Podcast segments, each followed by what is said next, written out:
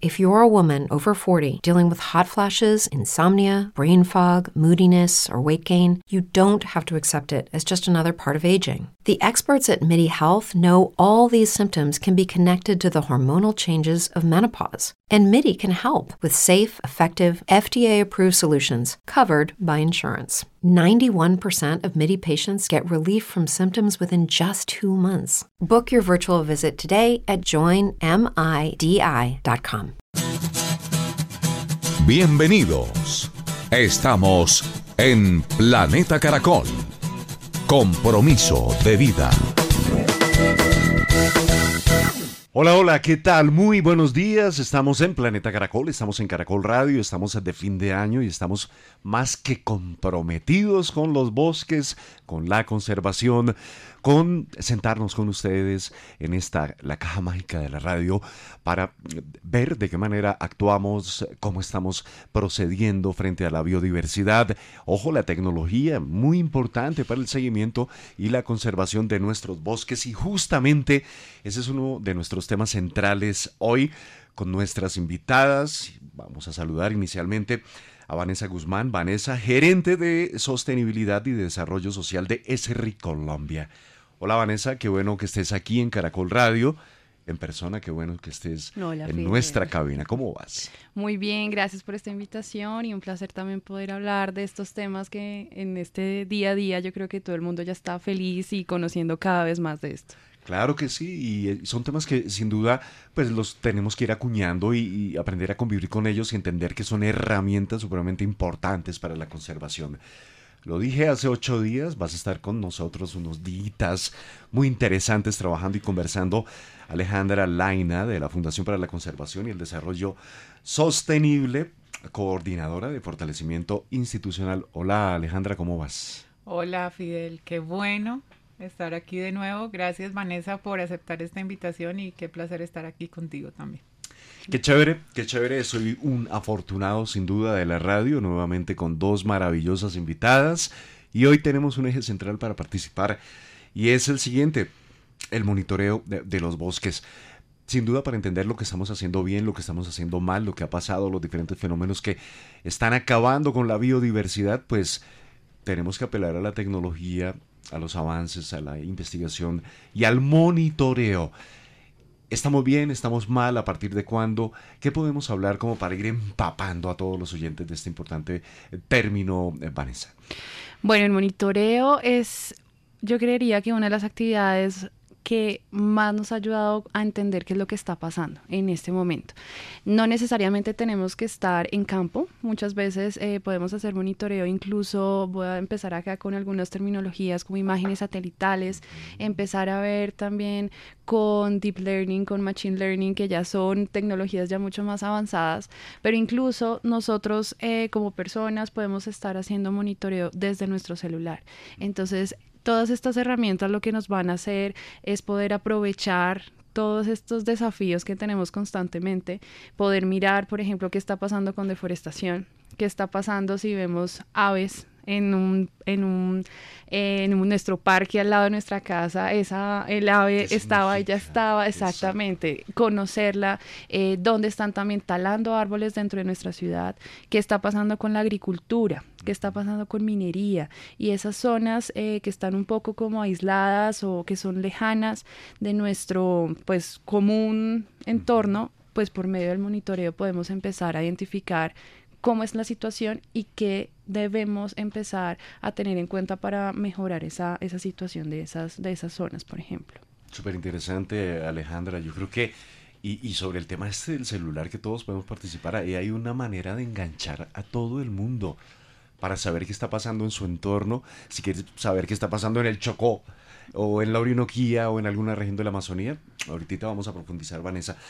Pero Alejandra, ¿cómo ves este tema? Porque sin duda las herramientas hoy todas son valiosas, más aún las tecnológicas, pero para entender y saber cómo actuar y diagnosticar, el monitoreo tiene que ser un diagnóstico claro, un estudio fundamental para supervisar lo que está pasando en región. ¿Cómo lo ves? Bueno, yo creo que coincido con Vanessa en que es importantísimo y que en los últimos años ha crecido el uso de herramientas de monitoreo en todas las escalas. No solo es un tema de gobierno con el sistema de bosques y carbono de Colombia, que hace seguimiento a la deforestación a través de, como dijo Vanessa, imágenes de satélite, machine learning y demás herramientas. También la sociedad civil ha migrado a usar el monitoreo como base fundamental para la toma de decisiones y yo creo que ese es un vínculo importantísimo sobre lo que hablamos hace ocho días y es cómo el conocimiento se democratiza se pone a disposición de la gente y sirve para la toma de decisiones. Y en este caso creo que el monitoreo es fundamental en, ese contexto. La FCS, por ejemplo, tiene un sistema de monitoreo donde trabaja pues monitoreando los bosques en 14 millones de hectáreas en Amazonía.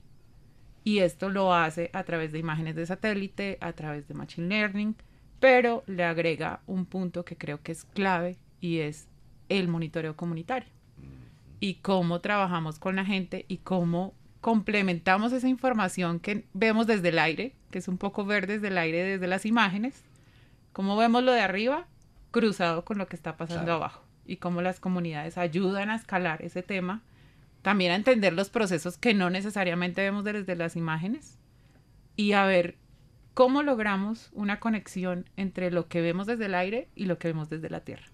Entonces creo que ese monitoreo conjunto es fundamental. interesantísimo. Ese, cruce pues permite identificar fenómenos, ¿no? Si en X lado hay una deforestación y la presencia de ganado o cultivos ilícitos, en fin, o dónde se está restaurando también. Eso es importantísimo reconocerlo. A propósito de ello, Vanessa, Colombia, ¿a partir de cuándo entró en esta línea este tipo de tecnologías como para poner en contexto a la población de, utilización de satélite, de otras, eh, o mejor, otros medios sofisticados de monitoreo. ¿Desde cuándo comenzamos y cómo ha sido la evolución? Bueno, yo creo que hemos iniciado desde hace por lo menos 50 años. Yo creo que, digamos, Esri también es una empresa que empezó a nivel global desde hace 50 años. Eh, se enfocaba también al tema de cuidado del, del espacio, de landscape, le dicen en, inglés, pero es entender cómo es esa, esa visión donde estamos y qué es lo que pasa alrededor de nosotros.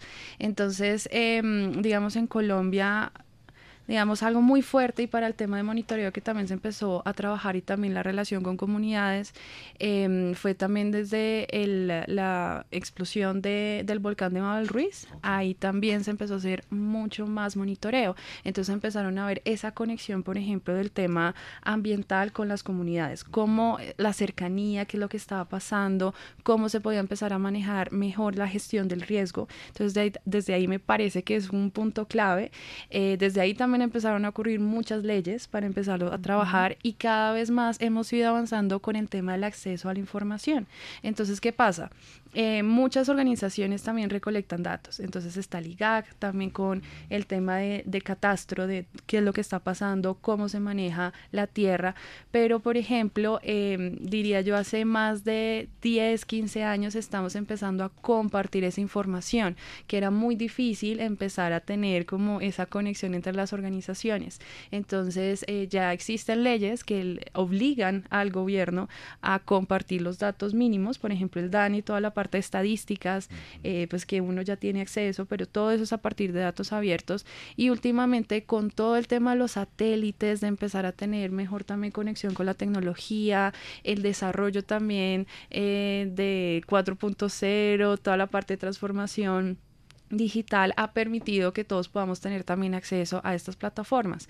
Incluso algo muy pues curioso que también tenemos que tener en cuenta es que toda la parte de cartografía social, entonces con comunidades indígenas y demás, no necesariamente se hace con tecnología y tenemos que también adaptarnos a esa información, tenemos que también manejar si vamos a agrupar todo, la tecnología con esa información y digamos nosotros desde ESRI también proveemos un tema de con nuestro software empezamos también a generar aplicaciones para que los demás puedan también conocer esa información.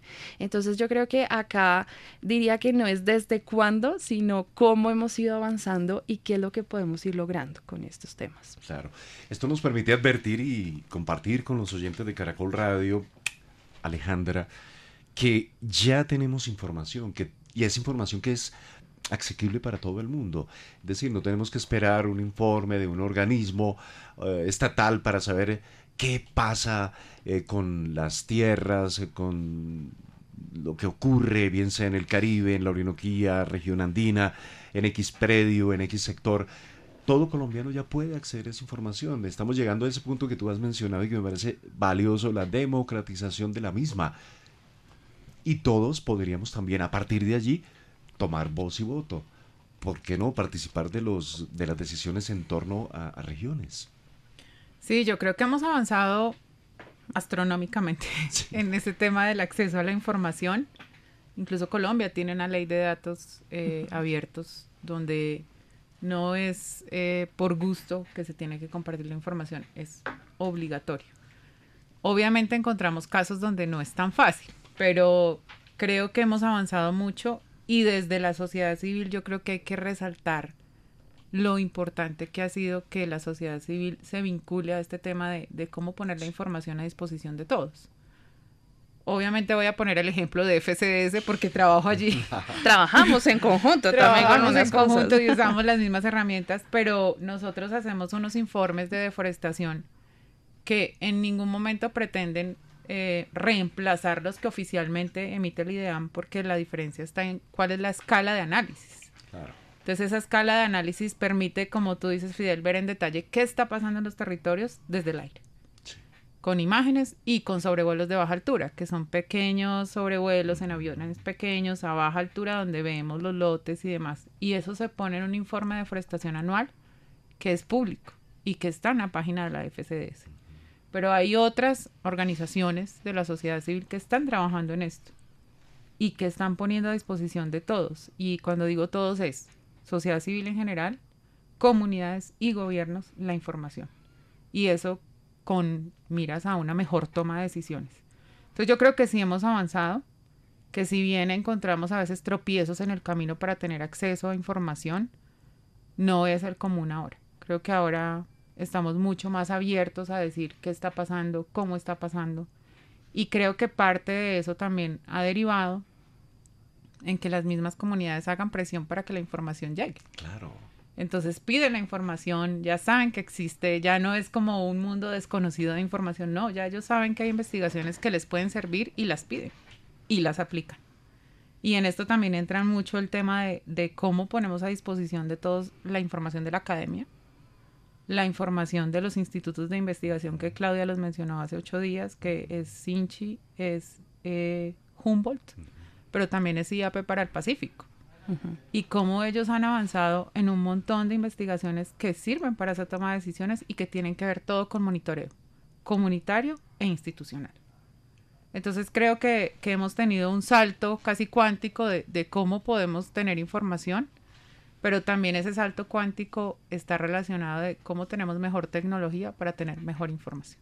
Y creo que Edri aquí ha avanzado muchísimo en eso y nos ha beneficiado a todos, hay que decirlo. Sí, sin duda, un aporte interesantísimo. Justamente estamos en Planeta Caracol hablando con la gerente de sostenibilidad y desarrollo social de SRI Colombia, Vanessa Guzmán y Alejandra Laina de FCDS, en este tema que, pues bueno, nos permite advertir algo que es, es chévere, es valioso, y es el poder que tiene la información. Ojo, la investigación científica, estos monitoreos, el valor que tienen es increíble, porque ya no hay solo una voz que te dice, hey, la deforestación ha disminuido o aumentado, sino que ya tienen varias ventanas, varios lentes para poder cruzar, para poder entender esta fenomenología.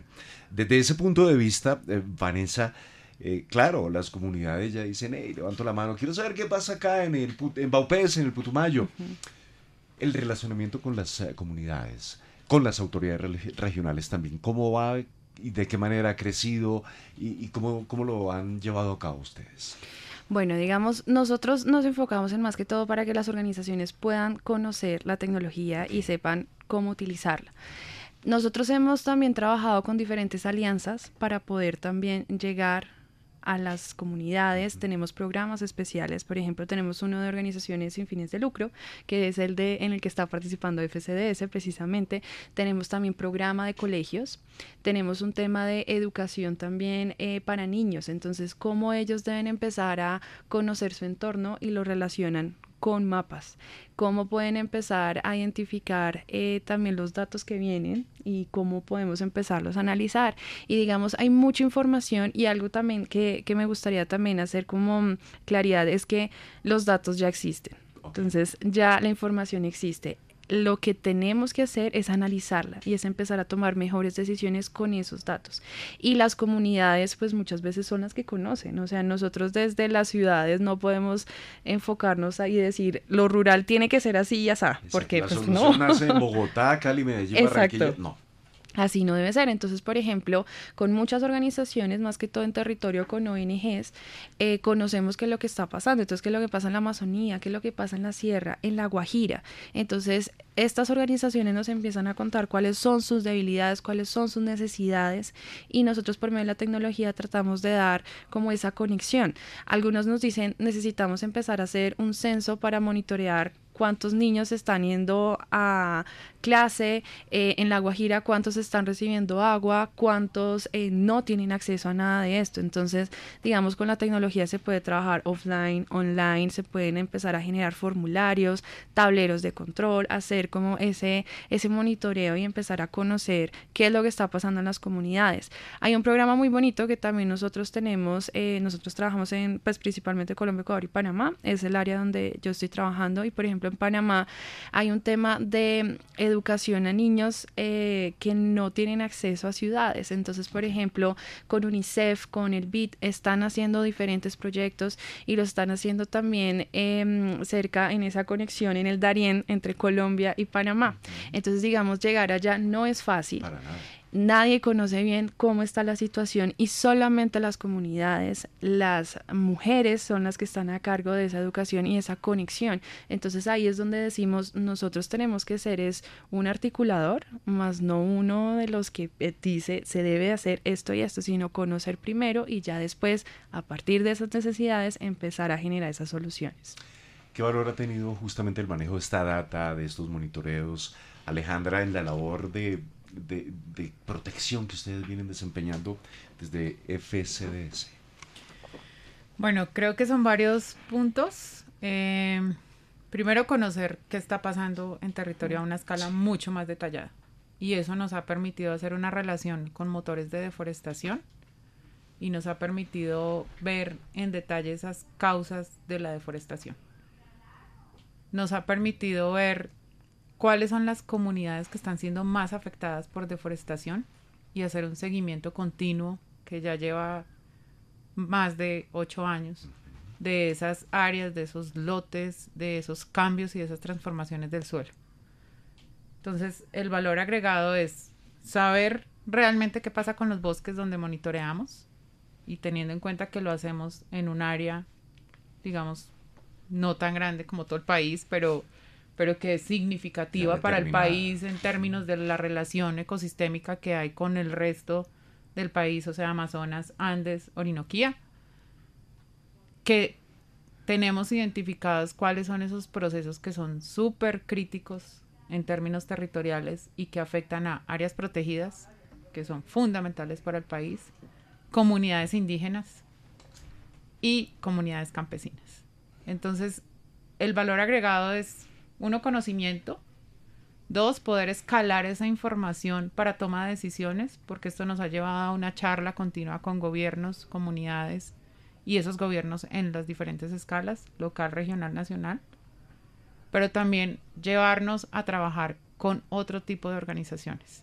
Y es cómo nos relacionamos con, con otros socios de ONGs, cómo nos relacionamos con, con socios internacionales porque creo que Vanessa ya lo dijo y creo también lo dijiste tú, la información es poder. Poder tremendo. Pero ese poder hay que llevarlo a la aplicabilidad de esa información. Si, no, si tenemos mucha información y no la usamos, es como cuando tienes un libro muy bonito y muy bueno en la biblioteca y jamás lo has abierto. Exactamente. De adorno. De adorno, sí. exacto.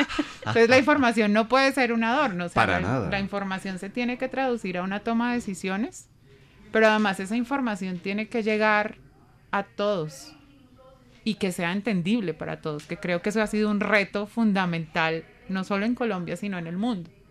Y es cómo la información y voy a, voy a usar una frase que uso mucho, no está en arameo antiguo. Todos la logramos entender en cualquier parte del mundo y sobre eso tomamos las decisiones. Entonces creo que eso ha sido también parte de los cambios y es cómo logramos traducir esa información para que todo el mundo la tenga, para que todo el mundo la entienda y para que todo el mundo la use. De acuerdo. Ahí yo tengo un ejemplo muy bueno que es, por ejemplo, bueno, vaga la redundancia, el tema del desminado humanitario. Entonces, pero ojo, este ejemplo lo vamos a desarrollar después de los deportes. Estamos en Planeta Caracol, en Caracol Radio, con Vanessa Guzmán eh, de, de SRI de FCDS Alejandra Laina, acá en Caracol Radio, en Planeta Caracol. Qué delicia, cómo pasa de bien el tiempo. Estás en Planeta Caracol. Retomamos, seguimos adelante, estamos en Planeta Caracol, en Caracol Radio. Estamos hablando de la importancia del monitoreo, el poder de la información, de la data en materia de conservación, de impacto social, de su sostenibilidad. Every day we rise, challenging ourselves to work for what we believe in. At US Border Patrol, protecting our borders is more than a job. It's a calling. Agents answer the call working together to keep our country and communities safe. If you are ready for a new mission, join U.S. Border Patrol and go beyond. Learn more at cbp.gov/careers.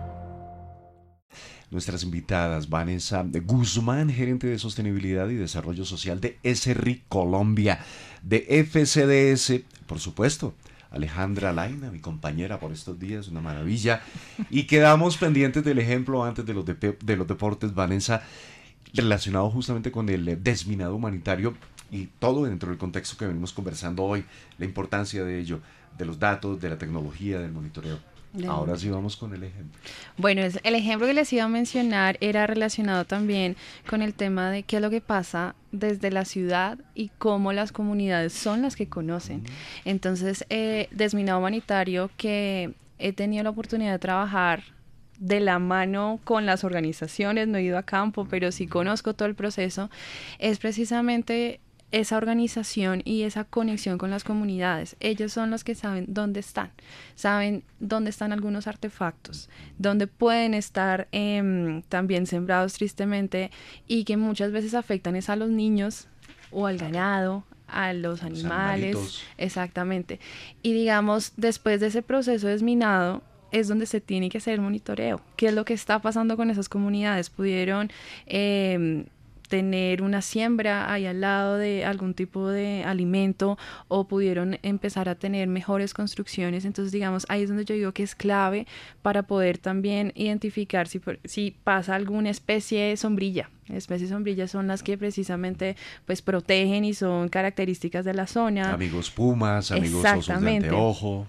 Entonces, digamos, por medio de ese monitoreo que lo podemos hacer con imágenes satelitales, que lo podemos hacer también en campo con drones o con los celulares, podemos ver qué es lo que está pasando. Entonces, digamos, si hacemos una temporalidad de dos años, meses o días, podemos también empezar a identificar qué es lo que está pasando con esas comunidades y cómo han podido avanzar y la relación eh, con el tema también ambiental, que pues ellos la tienen de la mano porque es su entorno.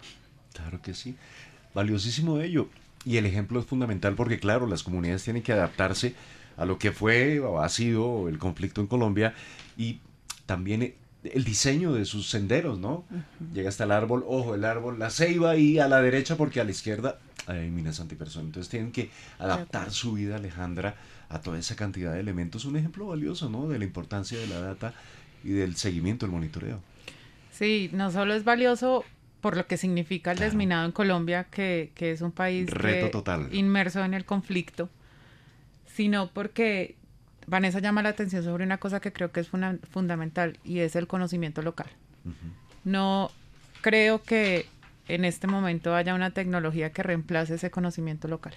Y no la va a ver. Y no la va a ver. y es, al contrario, el conocimiento local el que fortalece, enriquece y permite que cada vez pensemos en otras cosas.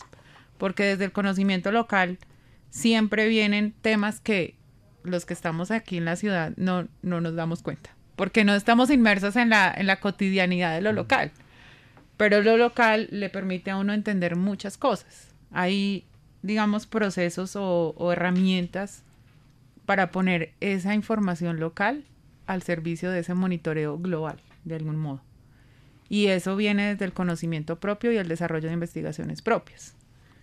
Y es que todos estamos en capacidad de generar información de calidad, adecuada, pertinente, pero sobre todo para poner a disposición de todos.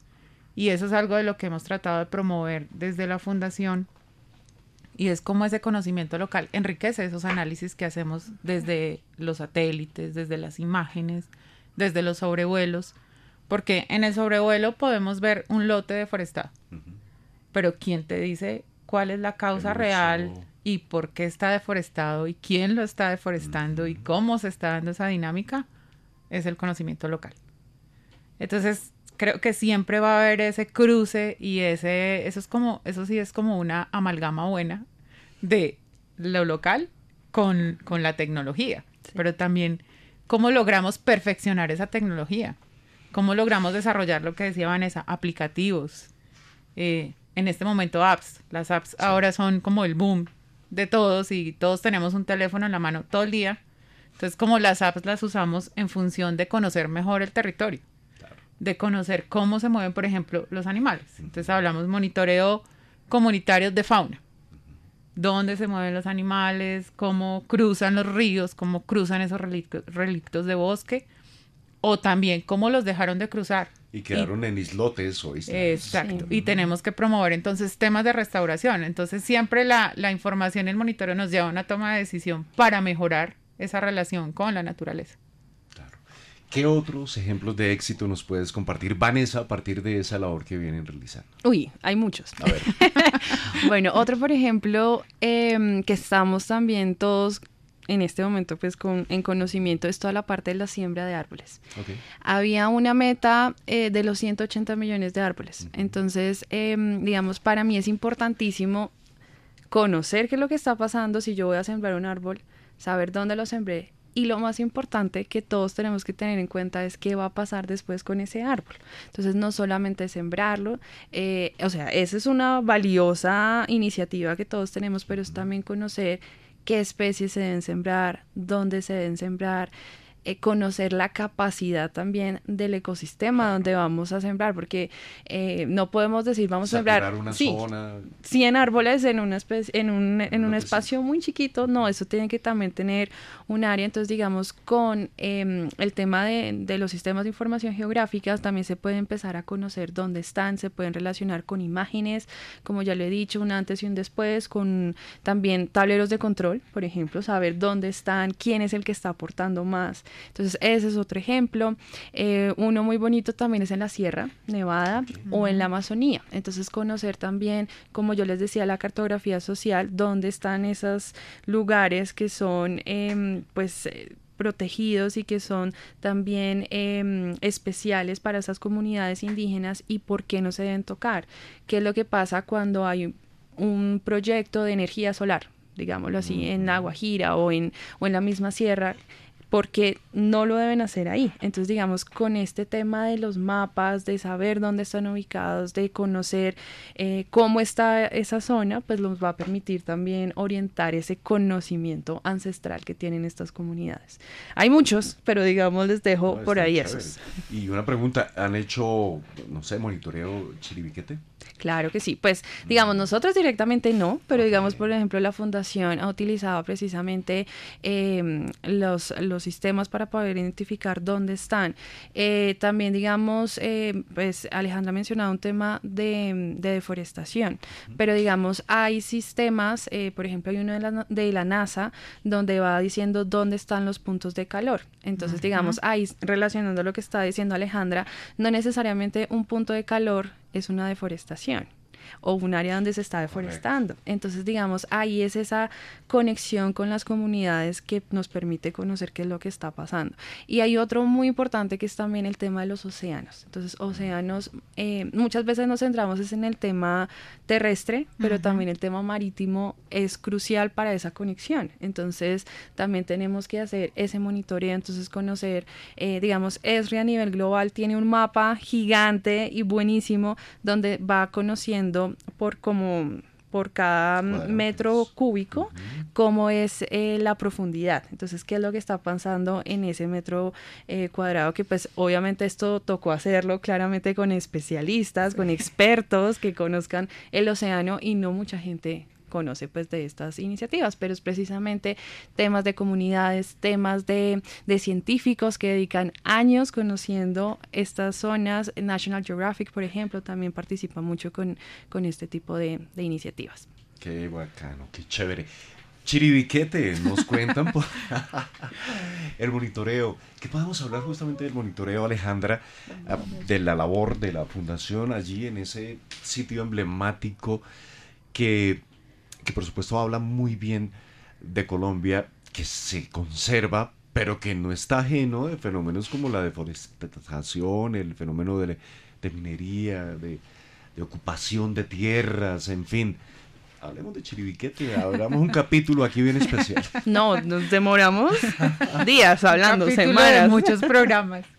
Bueno, Chiribiquete, como tú lo mencionas, emblemático para Colombia, pero no solo para Colombia, sino para Latinoamérica. Es uno de los parques nacionales naturales más grandes de Latinoamérica. Es, eh, está denominado como Patrimonio Cultural e Inmaterial de la Humanidad. Tiene un tema que es importantísimo para Colombia y para Latinoamérica y es la posibilidad de que allí habiten indígenas en aislamiento voluntario y de ahí la importancia de protegerlo. Pero además tiene un ecosistema único, derivado del escudo guyanés. Entonces, esas fotos divinas de los tepuyes que vemos es por eso. Entonces, creo que tenemos allí, además, un banco de biodiversidad espectacular, muy importante. Pero, como tú dices, no es ajeno a las presiones que vienen de afuera. Entonces, Chiribiquete tiene presiones de deforestación por apropiación de tierras, por ganadería, por cultivos de uso ilícito y por vías ilegales. Y esto lo sabemos gracias a los satélites. Todo está relacionado al final. Y es que hemos logrado identificar cuáles son esos puntos de presión que van hacia el área protegida, cómo son las dinámicas y cómo esto ha venido avanzando con los años. Y eso pues escalándolo a un tema de, de información. Pero también nos ha permitido entender que tenemos un vínculo único con esa área. Y es cómo se relaciona la conectividad que genera Chiribiquete por su tamaño entre la Amazonía y los Andes occidentales. Y esa cercanía con otro grupo de áreas protegidas que son Macarena, Tinigua y Picachos. Y estos tres con una presión mucho más alta en términos de deforestación por los diferentes motores de, de deforestación que se han caracterizado en el país llámese vías ilegales, llámese ganadería, llámese praderización, minería em, y apropiación de tierras, que es como la base de todo. Entonces esto puede ser complejo de entender y, mucha gente ve la foto linda de Chiribiquete y no se imagina que eso está pasando allá. Pero es parte también como de lo que nosotros como colombianos deberíamos entender y es que hay unas presiones hacia esas áreas que son de tanta importancia y que este tema del monitoreo es lo que nos permite saber qué está pasando allí y cómo lograr trabajar con las comunidades en eso. Y por eso, digamos, parte del programa de forestería que mencioné en el programa pasado eh, se enfoca en eso, en disminuir presiones hacia áreas de chiribiquete o hacia las otras áreas protegidas o áreas que son de una alta importancia ambiental y social, precisamente para generar conectividad mitigar, mitigar con la forestería esos fenómenos, esos motores de, deforestación. ¿Qué pasa si te digo, Vanessa, que tengo información, y es verdad, de, de población indígena en Chiribiquete, que hoy por hoy está siendo víctima de consumo de sustancias ilícitas? Y hablo específicamente de bazuco, como si fuese una manera para neutralizar los comillas y que esos factores relacionados o asociados con minería, con deforestación, con ganadería, eh, sigan adelante. A partir de, del, del, monitoreo y el manejo de datos, ¿se podría hacer un trabajo allí? ¿Podemos identificar lo que pasa con ello? Sí, claro que sí. Incluso te voy a dar un ejemplo, otro ejemplo de los que traigo, eh, de COVID. ¿Cómo empezamos a, mirar también eh, eh, qué pasaba en el COVID? Pues durante el tiempo de COVID con las comunidades indígenas. Entonces, digamos, muchos no tenían acceso también al tema de salud, el tema también de vacunas no es igual que en las ciudades. Entonces, ¿qué pasaba allá? ¿Cuántos indígenas murieron, por ejemplo?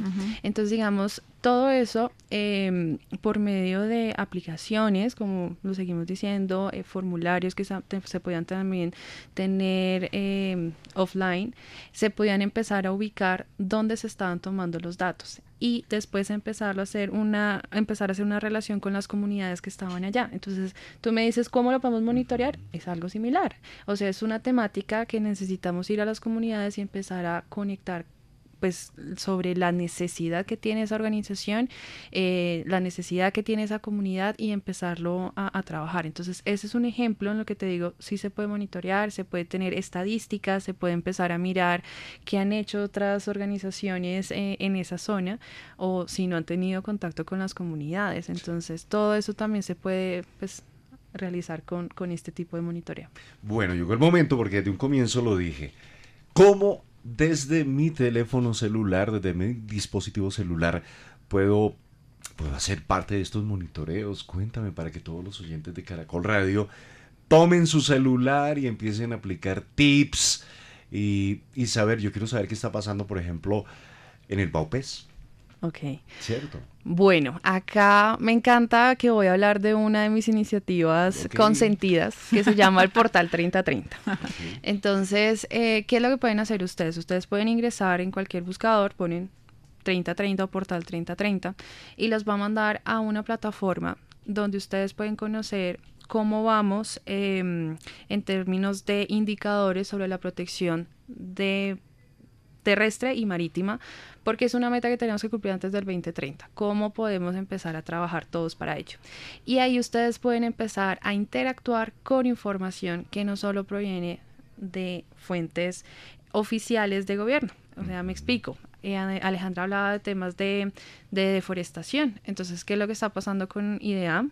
Cuál es la información que, por ejemplo, tiene también la fundación o, por ejemplo, una organización global que es Global Forest Watch. Entonces, digamos, yo puedo empezar a analizar según la zona que yo esté interesada, puede ser el Baupés, puede ser la Amazonía, puede ser, pues digo, la Sierra, la Guajira, eh, incluso una ciudad y ver qué es lo que está pasando en esa ciudad. Y puedo empezar también a opinar sobre eso. Puedo también conocer qué iniciativas están trabajando en esas zonas y por qué no vincularme a ellas. Entonces, em, digamos, si yo tengo una zona pequeña en la que estoy conservando algo de, de tierra terrestre o marítima, pues yo puedo decir, venga, pon, alzo mi mano y digo, yo estoy haciendo esto, ¿cómo puedo también apoyar o con quién me debo comunicar para hacer un trabajo más sostenible y más em, orientado también a la protección? Entonces, digamos, de esa manera yo diría que lo podemos hacer. Puede ser desde el celular, desde el computador o, iPad, lo, lo, que se pueda utilizar también ahí. Muy increíble. ¿Qué opinas, Aleja? Mira, yo creo que Vanessa mencionó una cosa que es importantísima, sobre todo en la Amazonía. También en regiones, en otras regiones del país como el Chocó, pero es el tema de la conectividad. Sí, claro. Y es la posibilidad de que estas herramientas se puedan usar fuera de línea, offline, como lo mencionaste tú, porque hay zonas en Guaviare donde no hay señal de nada. Literal. No, en de humo de acá, si acaso. En las ciudades también. Aquí en Bogotá la conectividad está pésima últimamente. Llueve y se cae todo. eso es verdad. Hasta la señal del televisor. De televisor, de teléfono. Entonces creo que ese tema de, de poder lograr herramientas tecnológicas que están en el teléfono, porque la realidad es que todos tenemos teléfono. Sí.